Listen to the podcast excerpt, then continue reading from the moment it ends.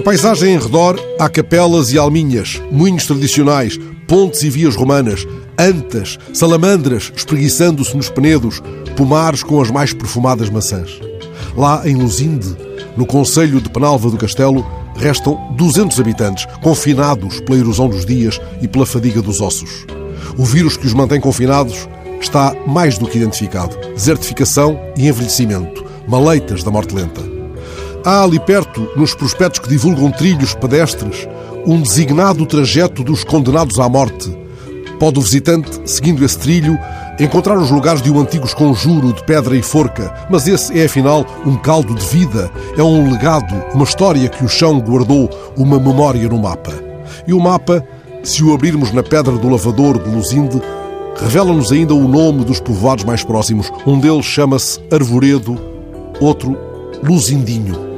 Carlos Rodrigues nasceu em Luzinde e fez-se ao mundo. Entretanto, regressou e começou a sentir-se inquieto enquanto assistia ao desaparecimento de antigas dinâmicas do lugar.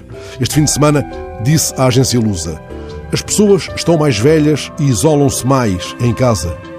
Foi isso justamente que o fez dar vento à ideia de uma associação que fosse capaz de trazer os mais velhos para as ruas, pelo menos quando está bom tempo. Criou a EIRA, uma associação multidisciplinar que se propõe promover sessões de música, de cinema ou de teatro, mas também ações com que as pessoas de Lusinde se identifiquem ligadas às tradições do lugar. Eira é um nome mais do que apropriado. Carlos Rodrigues lembra-se das malhadas e das descamisadas, da celebração do milho-rei, dos risos, dos encontros nesse lugar de pão e fraternidade. Num outro povoado, umas boas penedias mais a norte, lembro-me de alguém certa vez falar do tanto que Aquilino malhou usando uma fórmula inesquecível. Em Aquilino, dizia esse amigo, cada livro era uma eira. E esse interlocutor de um serão em Castrodeiro lembrava certa vez em que, tendo escapado da prisão de Fontelo, o escritor procurou refúgio algures na Serra da Nave, já perto da sua Sotosa.